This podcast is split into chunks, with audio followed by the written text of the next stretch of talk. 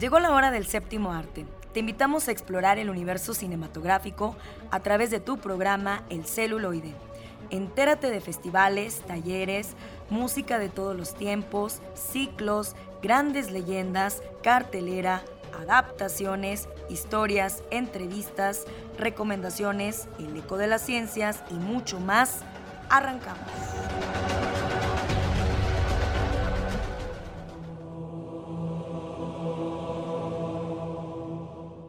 Amigos de Radio Universidad, es un placer recibirlos en el séptimo arte. Estamos en el celuloide. Gracias que nos acompañan, disfrutan de nuestras diferentes secciones. Como siempre, Eduardo Carrillo en los controles. ¿Y qué vamos a tener? Les vamos a dar una probadita acerca del el cine mexicano en su época de oro. ¿Se acuerdan de aquellos niños que nos conmovieron tanto con actuaciones magistrales al lado de Pedro Infante, por ejemplo, Chachita, La Tucita, Angélica María. Bueno, pues vamos a recordarlos porque cerramos el mes del niño.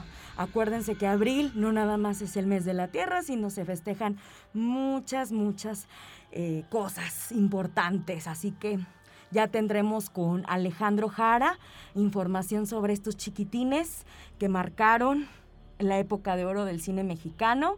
Nuestras recomendaciones como siempre. Por ahí Carlitos y Oscar Ramírez tendrán su análisis como siempre. Y en entrevista, Milo Sketch nos habla acerca de su proceso creativo, donde migran las aves. Arrancamos. Homenajemos al cine de ayer, época de oro. Con su natural distintivo de ternura y gracia, los niños han tenido una presencia constante en la historia del cine mexicano. Dentro de una lista larga de actores infantiles aparecen personajes como Poncianito, Chachita, Latucita y Juliancito Bravo. Hoy, en época de oro, recordaremos a esas figuras infantiles del cine nacional. Bienvenidos. Papá. ¿Qué quieres? Tengo comezón. Tú. Amigos radioescuchas, muy buenas tardes. Ya estamos una vez más en la sección Época de Oro de su programa El celuloide. Excelente sábado de cine para todos ustedes. Estamos a unos días de celebrar a los más pequeñitos de la casa. Por eso en esta emisión vamos a recordar algunas de las estrellas infantiles más representativas de nuestro cine. Empezamos con María Eugenia Llamas, mejor conocida como La Tucita. Es la responsable de aquella frase que ha trascendido por generaciones. ¿Para qué me dejan sola si ya saben cómo soy? Una línea de su travieso personaje en Los Tres Huastecos, película que marcó su debut a los 5 años bajo la dirección de Ismael Rodríguez y donde alternó con Pedro Infante y Blanca Estela Pavón. La Tucita fue hija de refugiados españoles, nacida en la Ciudad de México en 1944 y fallecida en Zapopan, Jalisco en 2014. Su gran carisma y gracia le valió una nominación al Ariel por Los Tres Huastecos y una por Los Niños Miran al Cielo de Roberto Rodríguez. La estupenda química que hizo con Pedro Infante le permitió volver a trabajar a su lado en Dicen que soy mujeriego y El Seminarista. Además, participó en otras películas como Las dos huerfanitas, Los hijos de la calle y Una calle entre tú y yo, donde participó junto con Evita Muñoz Chachita. Su carrera se interrumpió al llegar a la adolescencia, pero tuvo un discreto regreso al cine en la edad adulta. Su última aparición fue en la cinta Más allá de mí, donde también actuaron Humberto Busto y Luis Gerardo Méndez.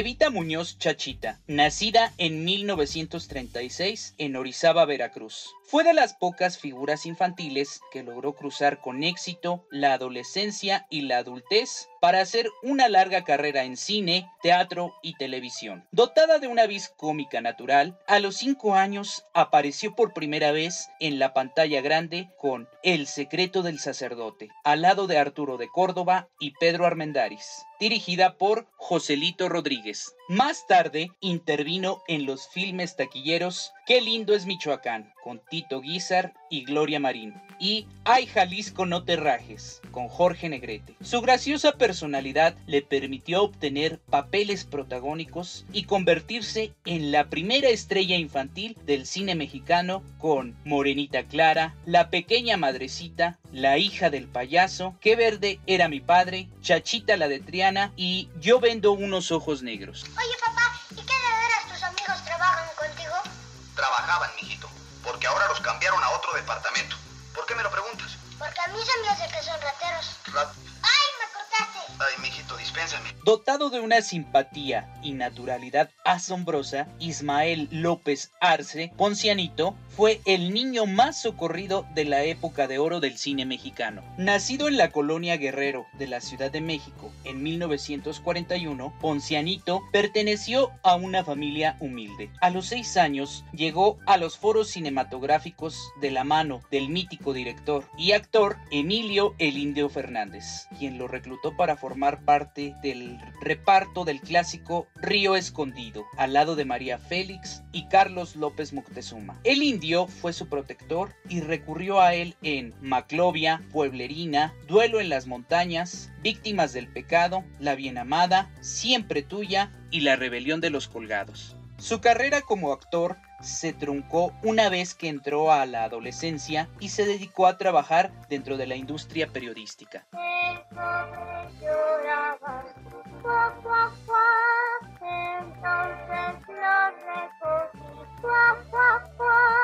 Angélica María, nacida en Nueva Orleans en 1944, empezó su carrera como actriz infantil a los 6 años. Su primera oportunidad en el cine se la brindó el mítico productor Gregorio Wallerstein, quien le dio el papel de un niño en Pecado, cinta protagonizada por Zully Moreno y Roberto Cañedo. Desde entonces actuó con renombrados actores como Elsa Aguirre en Una mujer decente, Evita Muñoz Chachita en La hija de la otra, Emilia Guiú en Los amantes, Rosita Arenas, Domingo Soler y Carlos López Moctezuma en Fierecilla y Arturo de Córdoba y Marga López en Mi esposa y la otra. Después también participó con Pedro Infante en Los Gavilanes. No vuelvas a eso, hijo de mi alma. Tú eres lo que más quiero en el mundo. Y todos los días le doy gracias a Dios por haberte mandado conmigo.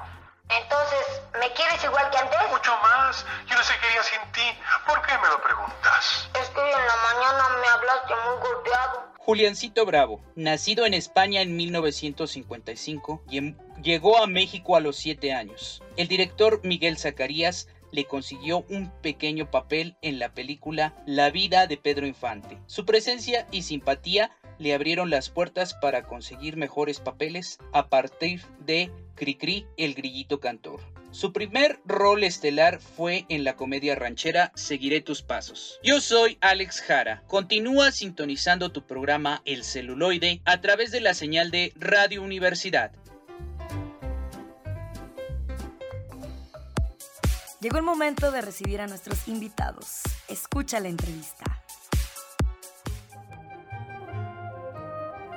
Muy bien amigos del celuloide, estamos ya en la sección de conocer grandes personalidades, nuevas historias, nuevas historias que podemos contar a través del séptimo arte, ¿no? Aquí damos las ideas. Hoy toca el turno a una obra y cito algo de esta obra. Me encanta esta parte en la contraportada que dice, todos soñamos con la libertad, pocos sabemos cómo alcanzarla y todavía menos gente sabe qué hacer con ella cuando la tiene. Esta obra se titula Donde migran las aves. ¿Quién es el autor de esta obra?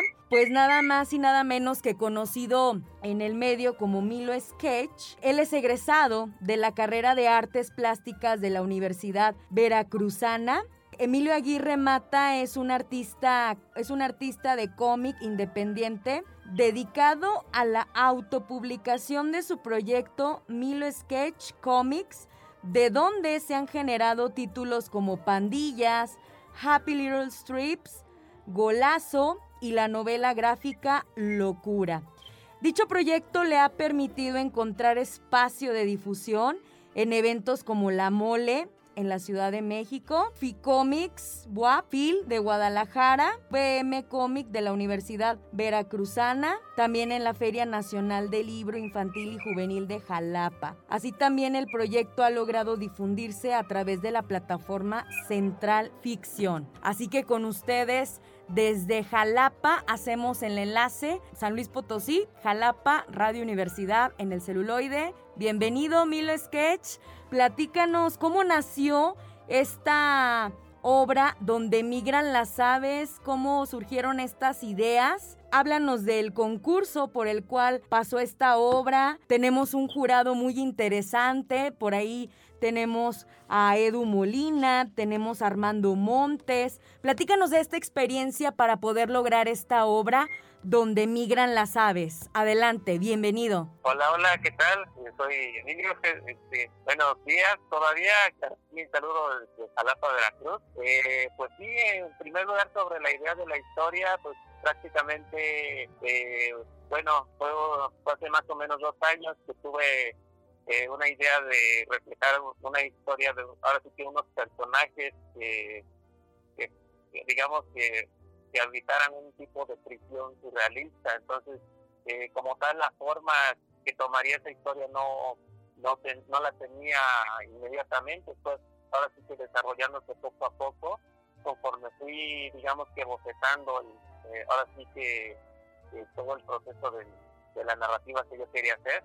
Entonces, este, conforme fui avanzando eso, se me fueron, digamos, complementando otro tipo de imágenes, símbolos, y a partir de la influencia de obras como René Madrid, eh, la obra de un animador que se llama René Lalou, eh, que bueno, una de sus obras más conocidas es eh, una animación llamada Planeta Salvaje, que gracias a esa iconografía pues fue dándole, digamos, una ya una forma más, digamos, tangible de lo que yo pretendía buscar con esta historia.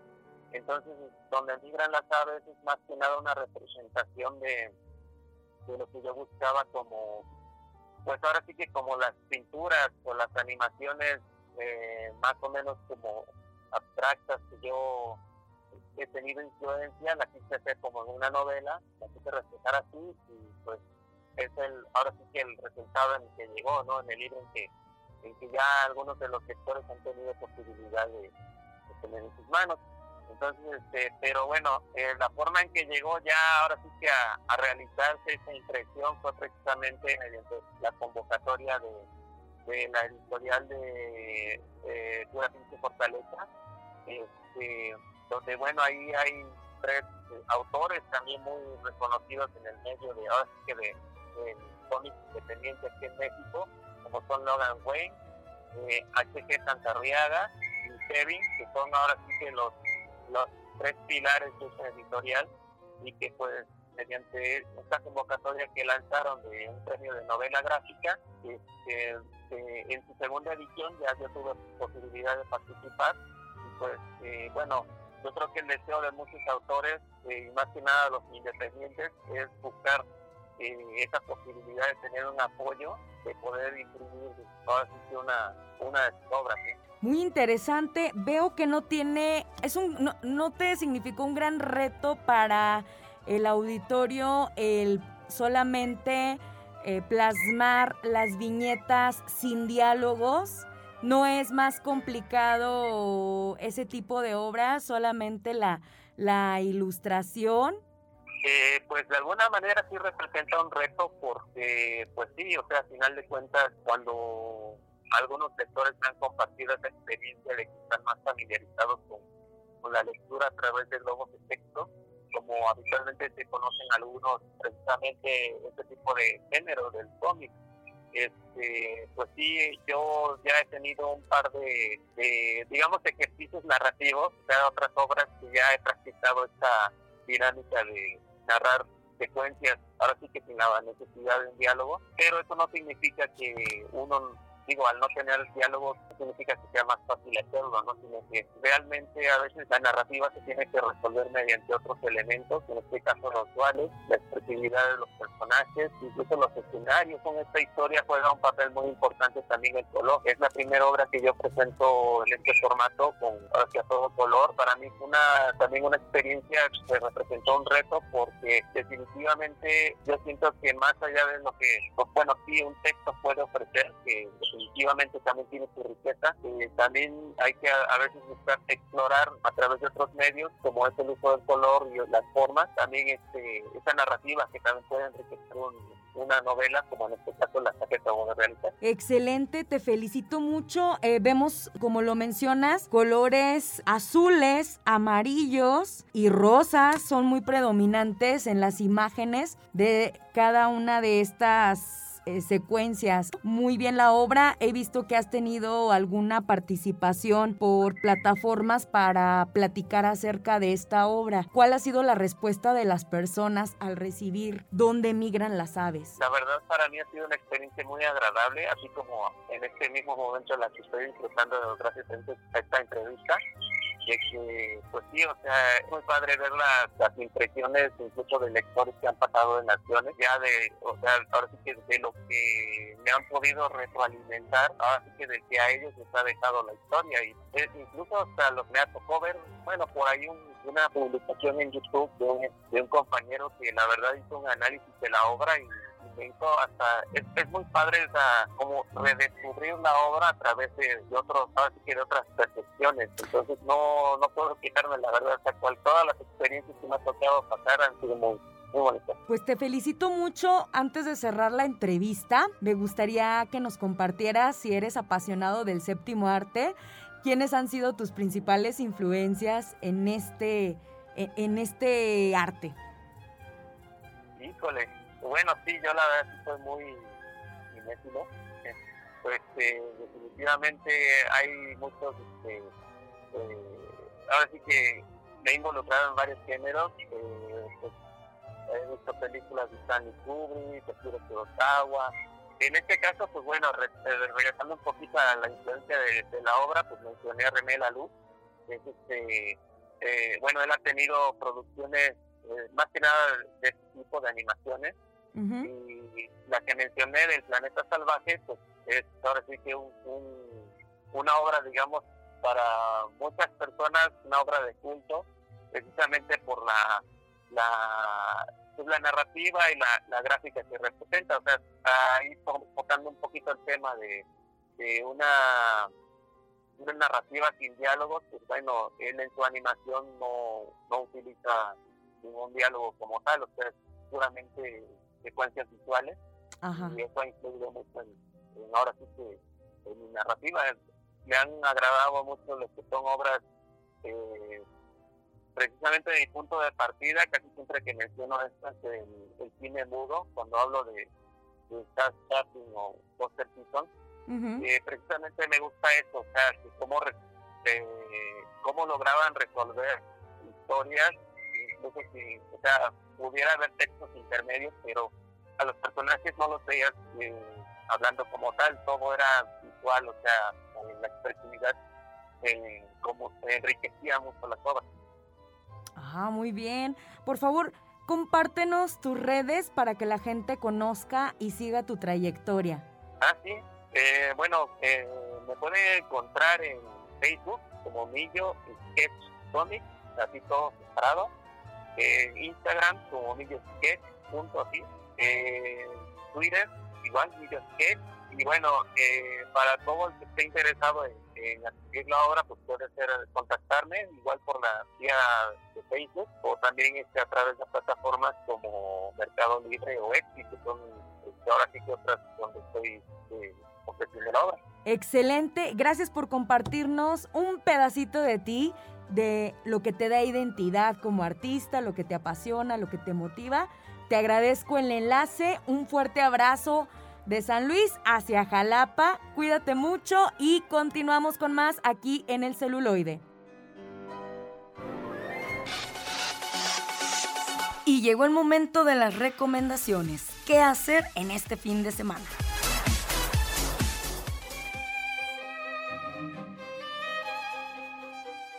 Tardes a todos y todas. Este es Miguel Ángel Leija de Cinema Cuarentena y aquí les traemos la recomendación de la semana. Pues bien, el episodio de hoy es bastante especial ya que no solo traemos una recomendación sino tres. Y es que, como, todos ustedes saben, nos encontramos participando dentro del reto Cinema Cuarentena y la categoría que toca esta semana es una saga. Por lo tanto, vamos a platicar de la mejor trilogía de la historia sin lugar a dudas, la cual es la trilogía del color de Krzysztof Kieslowski. Esta está compuesta por tres películas que son azul, blanco y rojo. Eh, platicaremos muy poquito por, por, el espacio de tiempo que tenemos eh, de, de, cada una de ellas. Así que comenzaremos con la primera de ellas que es azul, del año 1993, grabada en Francia. La muerte llega y no perdona. La muerte llega y no avisa, no nos prepara para lo que sigue en quienes se quedan. No nos prepara para la angustia, la sensación de asfixia y vacío que produce la pérdida de un ser amado. ¿Qué hacer con el dolor? Acompañamos a Julie, magníficamente interpretada por Juliette Binoche, quien tras vivir una feliz vida al lado de su hija y su esposo, un compositor musical mundialmente famoso, súbitamente su mundo cambia con la inesperada muerte de ellos y la tristeza mancha de azul su vida ahora incompleta. Con esta cinta, Kislovsky inaugura la mejor trilogía de la historia en donde cada uno de los colores evoca los valores que representan la bandera francesa, libertad, igualdad y fraternidad. Así, Azul explora el concepto de libertad a través del dolor y la angustia de Julie, quien a pesar de sufrir la falta de sentido en su vida todos los días al despertar, poco a poco se va dando cuenta de que lo esencial no es material. De esta manera, emprende un viaje de autodescubrimiento en donde el desapego de lo efímero le trae algo que nunca había sentido, que al fin era libre. Kislovsky nos regala una obra maestra que destaca con creces en cada apartado técnico, desde la fotografía atrapante e hipnótica que acompaña a los sentimientos de nuestra triste protagonista, creando una atmósfera dolorosa pero hermosa, hasta la música, con la increíble partitura de Preisner que todo el mundo amará. Si bien puede parecer lenta a momentos, Azul es una película bellísima que se convierte en toda una experiencia para reflexionar sobre la manera en que vivimos nuestra vida. Perfecta apertura de este tríptico histórico. Eh, como, como aquí bien comentamos, esta es la película más profunda, más psicológica, más filosófica de, de este tríptico. Y seguiremos con Blanco, la cual es la más, la más relajada. Tras un inicio del año 1994. Tras un, año feliz, tras un inicio feliz en donde Carol, un peluquero polaco, y Dominique, una joven francesa, se casan rápidamente tras conocerse, el matrimonio se disuelve ya que ella le reclama su incapacidad de consumar el matrimonio. Ahora Carol se embarcará en toda clase de desventuras para poder recuperarla, estando en igualdad de condiciones. El segundo film de la trilogía del color, Blanco, es precisamente la película más inusual de Kislovsky, una cinta que navega entre distintos géneros como la comedia o el romance, siendo definitivamente la más infravalorada de su filmografía, ya que aunque no consiga ser un hito técnico o un tratado filosófico como las otras, se sostiene como una muy buena película, entretenida y fácil de ver. El color blanco hace alusión en esta ocasión a la igualdad. El matrimonio entre Carol y Dominique fue desde un inicio muy dispar, el polaco y ella francesa. Diferente idioma, costumbres, cultura, posición social, situación económica, mil y cosas más que el espectador ya se podrá imaginar, lo cual generó un caldo de cultivo para que nuestro protagonista tuviera diferentes problemas ocupando espacio en su mente, provocando inconformidades en ella.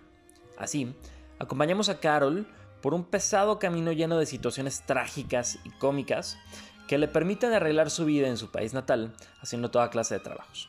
Su objetivo, recuperar a Dominique buscando emparejar el terreno para encontrarse en condiciones más parecidas.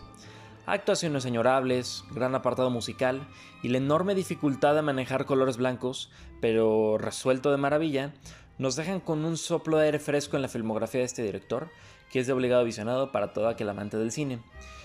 Por último, terminaremos con la película Rojo de 1994, la que es desde nuestro punto de vista la mejor de la trilogía. Existen las casualidades.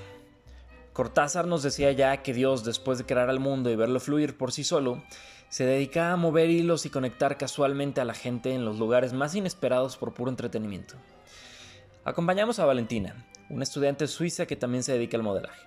Un día, tras atropellar accidentalmente a un perro, observa que tiene una placa con indicaciones y decide llevarla a la dirección. Ahí conoce a Joseph, un adulto mayor que tras retirarse decide usar sus horas para espiar conversaciones telefónicas, y entre ellos se forma una amistad cuanto menos intrigante, rozando lo místico.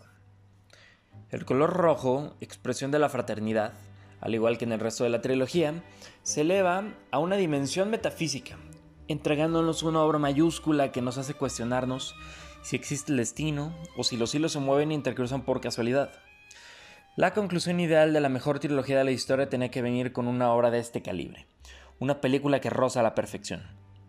Si las cintas anteriores nos dejaron con la boca abierta por las capacidades narrativas y el brillante uso de la fotografía y música, estas no hacían más que prepararnos para el culmen carmesí de dicha gesta. Todo se mezcla para entregarnos una cautivante historia acompañada de una atmósfera casi onírica, en donde nosotros como espectadores quedamos no solo cautivados por lo que vemos en pantalla, sino que va más allá y enciende algo en nosotros. Nos hace sentir que somos parte de algo más grande que nos conecta a todos, al igual que a estas tres películas.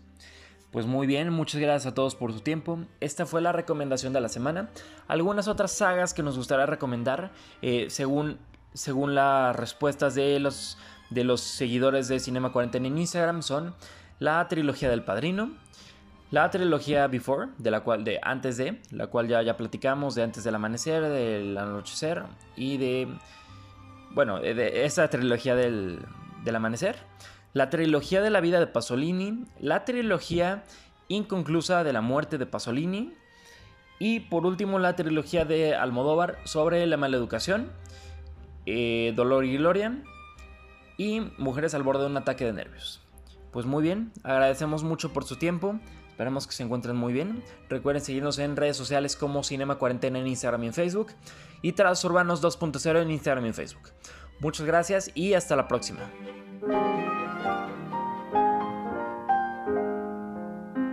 Bienvenidos a la sección de ficción, cómics y otras rolas, donde ahondaremos en elementos de la cultura nerd. Adelante con esta sección.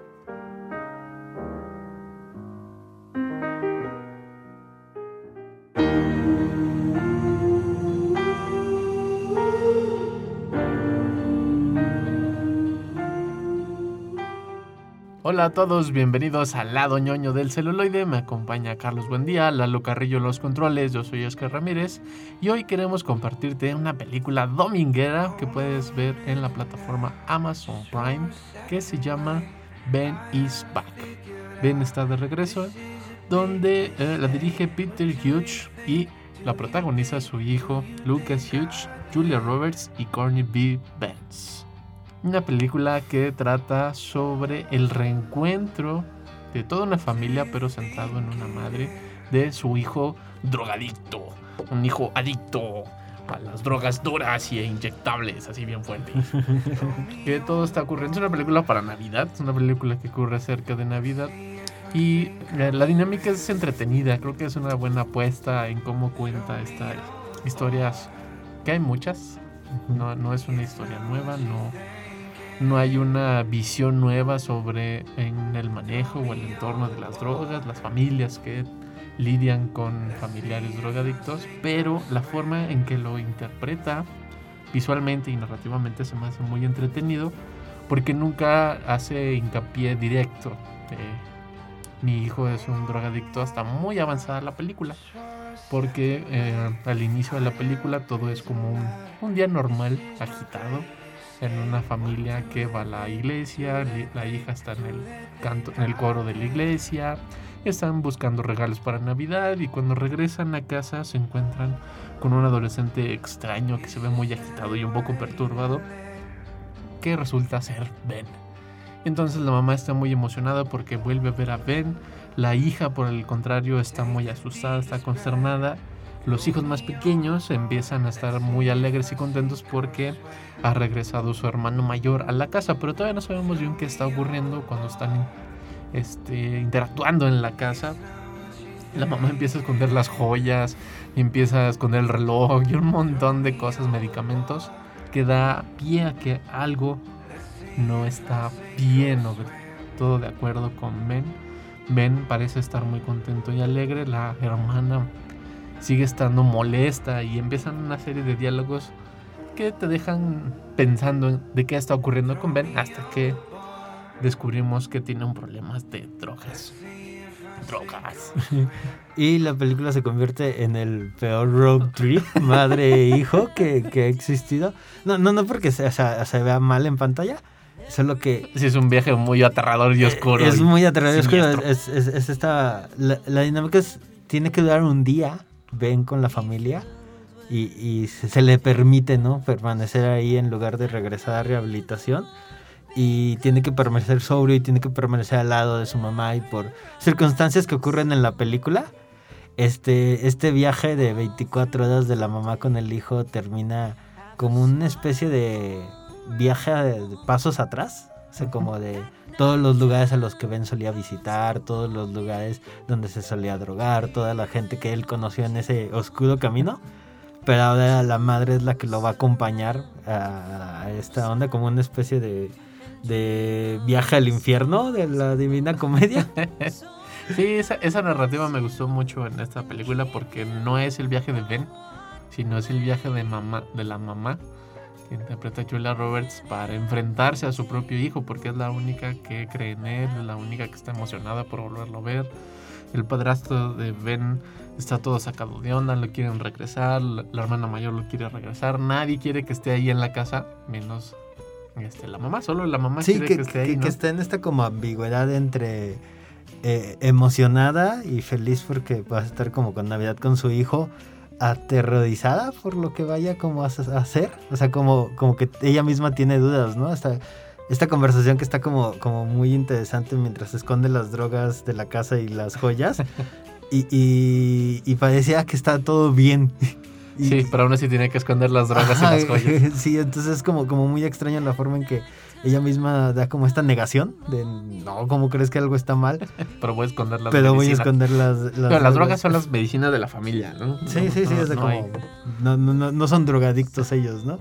Porque luego descubrimos que se hizo adicto por un medicamento, así como unas aspirinas. No son aspirinas, pero ahorita no recuerdo qué pastillas son.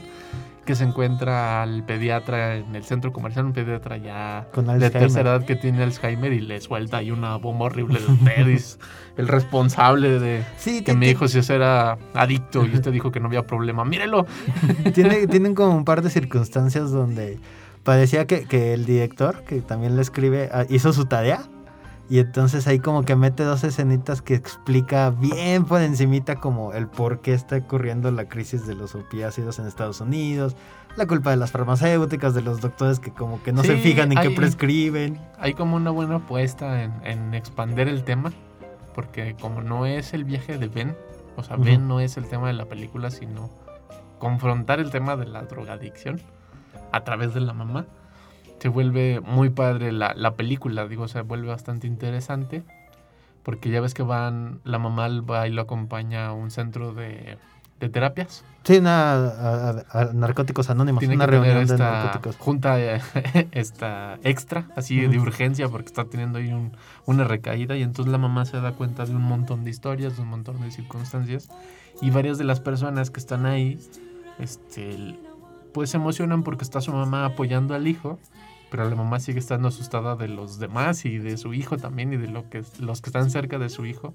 y le pregunta así como de, no voy a preocuparme porque esa chica le está hablando a, a mi hijo y la otra, pues aquí todos somos drogadictos.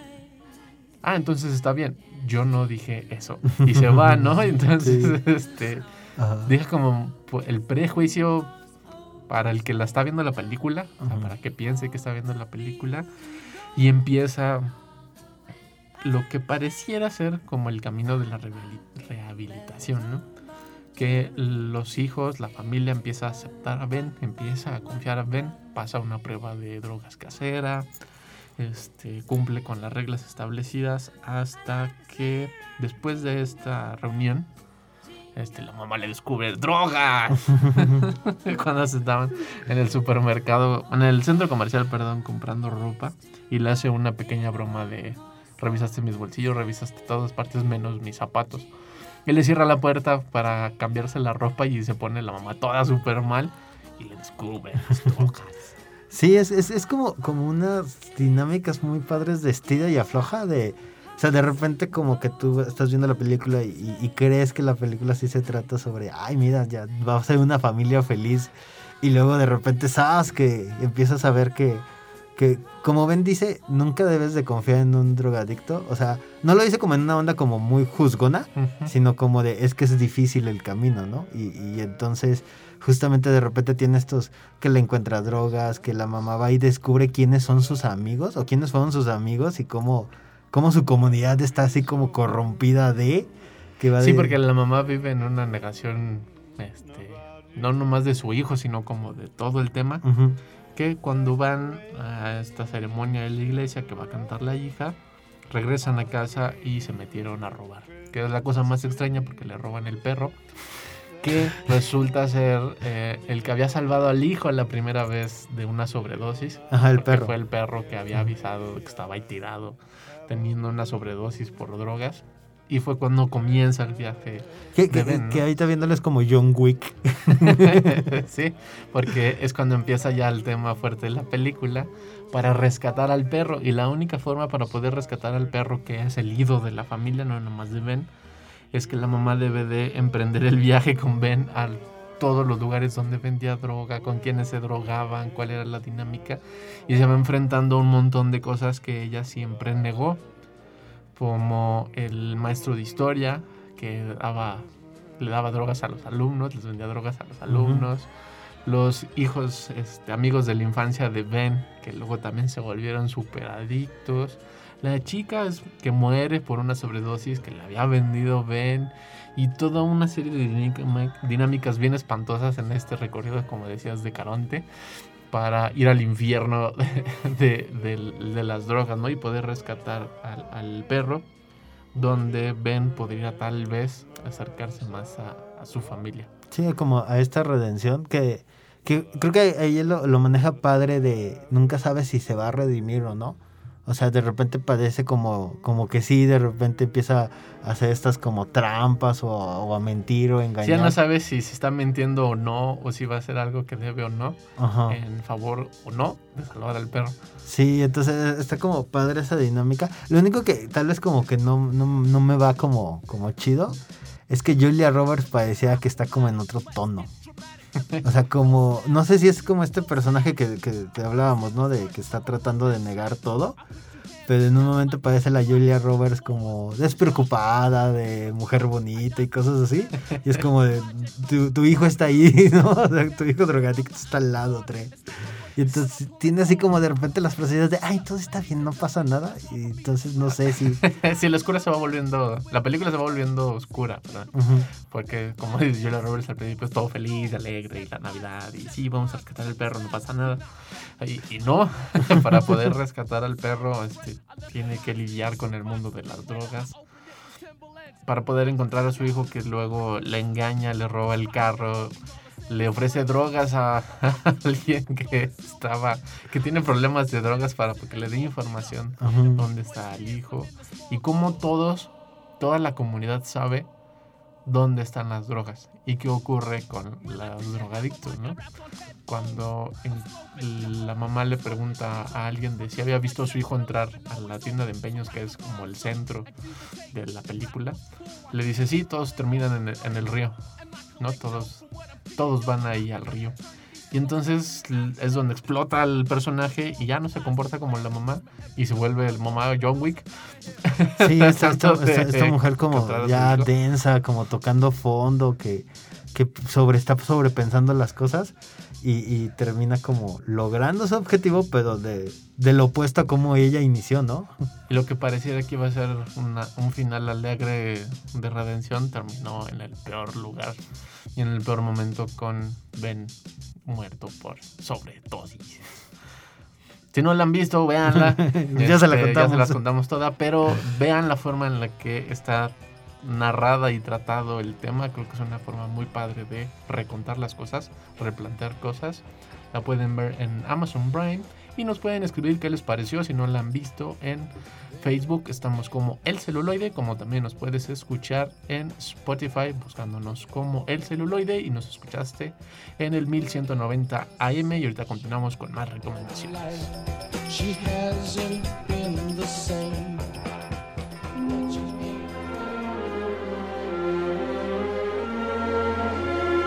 Les voy a hacer una recomendación que no pueden rechazar. Escucha bajo tu propio riesgo.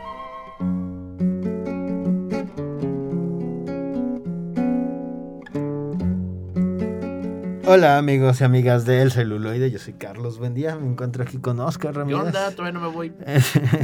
Eduardo, ya ven, por- si ven a su mamá, díganle que ya venga por él. Eduardo Carrillo en los controles. Y les traemos más recomendaciones hasta que Oscar se vaya de esta cabina. O se acaben las películas. O se acaben las películas. Y en este caso les traemos una recomendación que se encuentra actualmente en la plataforma de Netflix. Jarhead.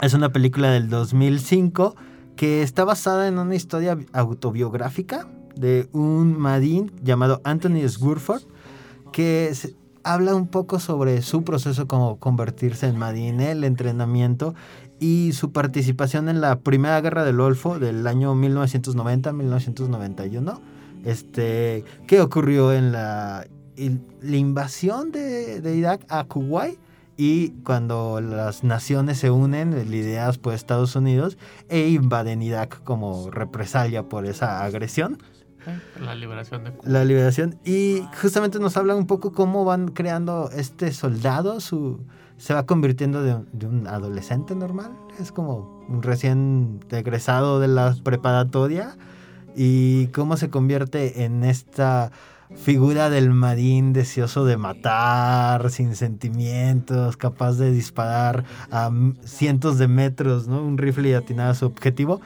Y el cómo esta figura vieja se convierte ahora en una eh, no encaja o es una como figura arcaica en unas guerras modernas que es como una de las primeras guerras donde ocurrió como el despliegue de tecnología que actualmente vemos fue en la primera guerra del Golfo, con bombardeos, este, misiles infrarrojos y toda esta tecnología que deja de lado a los soldados de pie. Es una película peculiar. Tiene un tono que me recuerda mucho a Full Metal Jacket.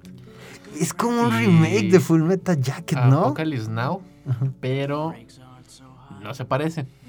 Digo, Full Metal Jacket tiene muy, muy, muy, muy planteado hacia dónde va.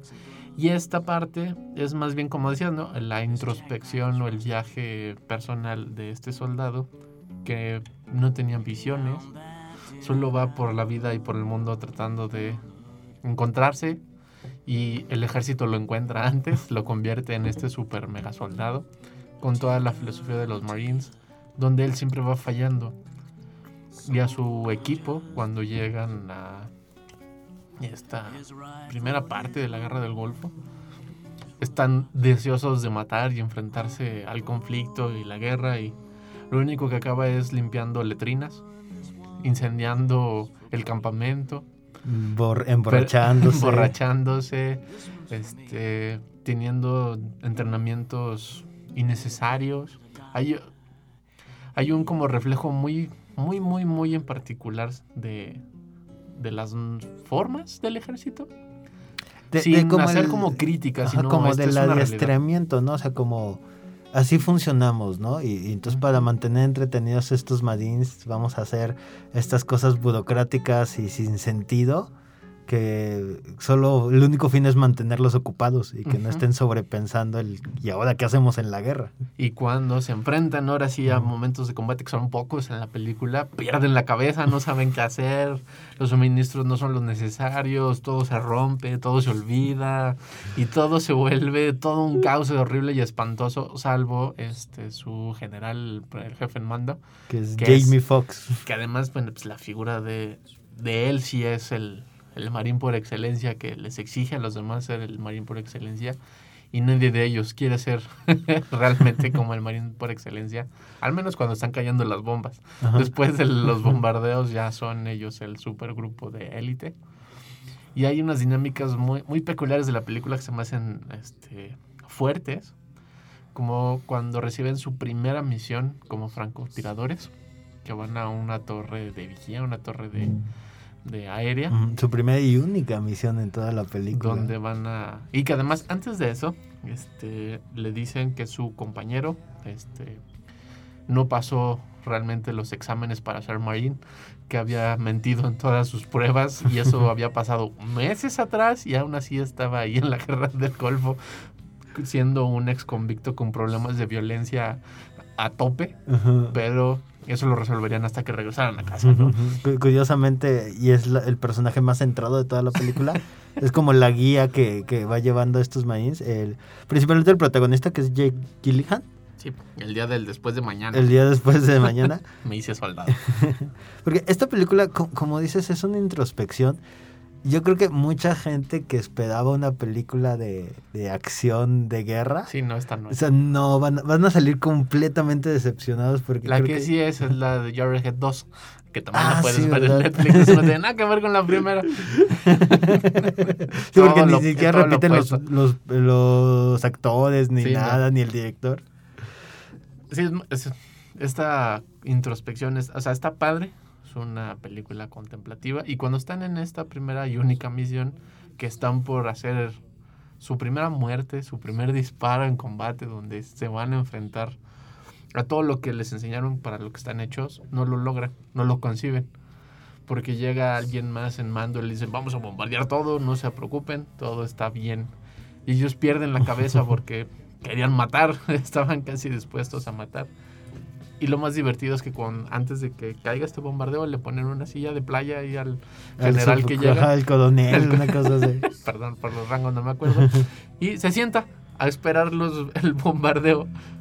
Y lo único que pudo haber tenido acción o resolver al personaje no se logra.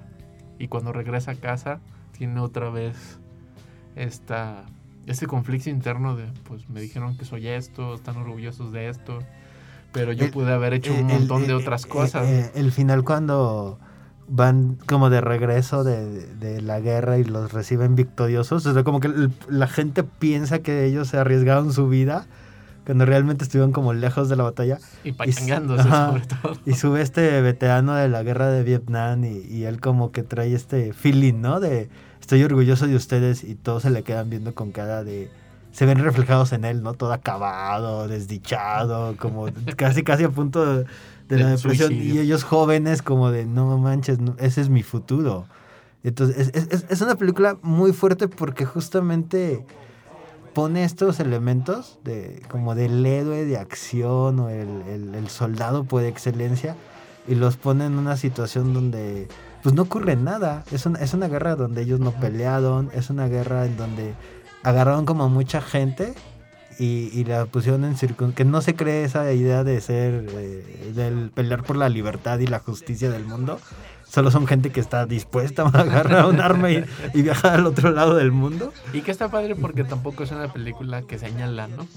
O sea, no, no apunta ni, ni hace la crítica como directamente, sino que pone la reflexión del soldado y te pone a ti el juicio de bueno, tú qué piensas, ¿no? Después de... Me gusta cómo empieza y cómo termina la película.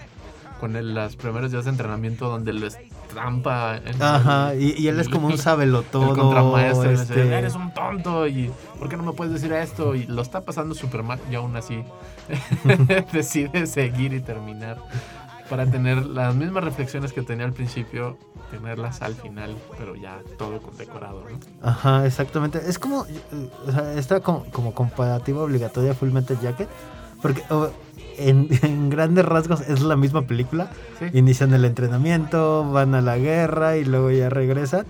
Pero es como un poco más, ¿cómo decirlo? Como posmoderna, como más de, más cínica la película. Es, es una, es una Es que película. está centrado, creo yo, en el personaje, o sea, en, la- en la figura del Marine, mientras que Full Metal Jacket sí está centrado en la idea de la guerra. Sí, la guerra ¿no? como concepto, como, como, como tal. Y acá es más qué soy yo ante la vida y qué soy yo ante la guerra y, que, y si me enseñaron a matar, ¿por qué no puedo matar? Y, y si Sí, no lo hago, pierde la entonces... cabeza, ¿no? En Ajá. medio momento de, bueno, si tú me lesionas, ya me voy de aquí porque estoy harto de estar aquí. Dispárame. Y el otro se queda así como que, no, no, no te voy a disparar, que me dispares.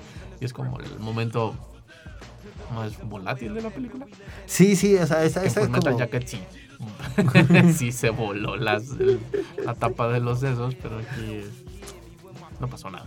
Ah, no, na- nada. Eh, sí, es, una película que también visualmente eh, es muy bella. O sea, Sam Méndez y, y su director de fotografía realizan estas tomas que le sacan como mucho provecho a un ambiente súper plano, que es el desierto.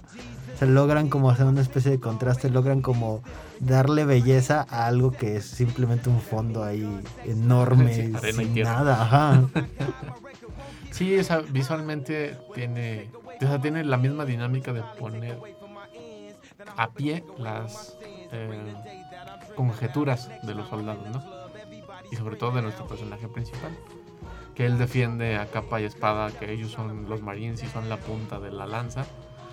Pero nunca se ponen a pensar quién está detrás del resto de la lanza, si la punta es importante o no.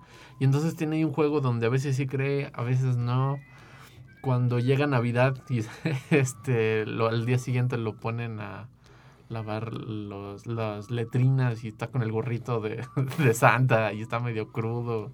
Y todo es muy extraño en la, en la dinámica de ser marín hasta que se ponen a prueba, ¿no? Y nunca pueden concretar pues ni su entrenamiento, ni para lo que los enseñaron, ni para lo que están ahí en el, el- en el oficio, porque es Sí, sí, es una, es una visión muy corta lo que presentan los, los personajes.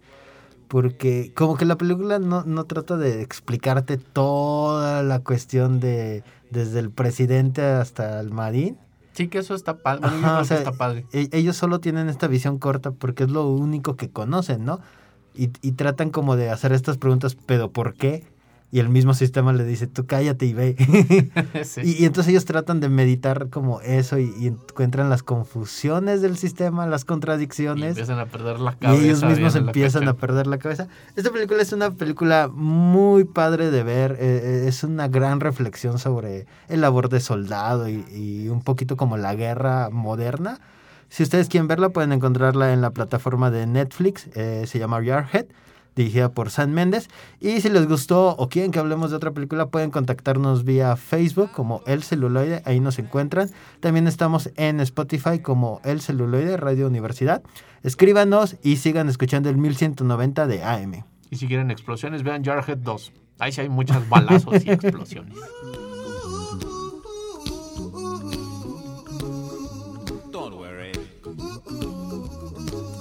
Be happy. I give you my phone number. When you worry, call me. I make you happy.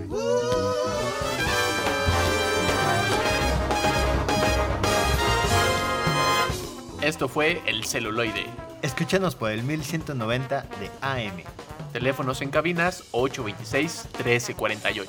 Síguenos en nuestras redes sociales y YouTube. Nos encuentras como El Celuloide. Dirección de Radio y Televisión de la Universidad Autónoma de San Luis Potosí. Thank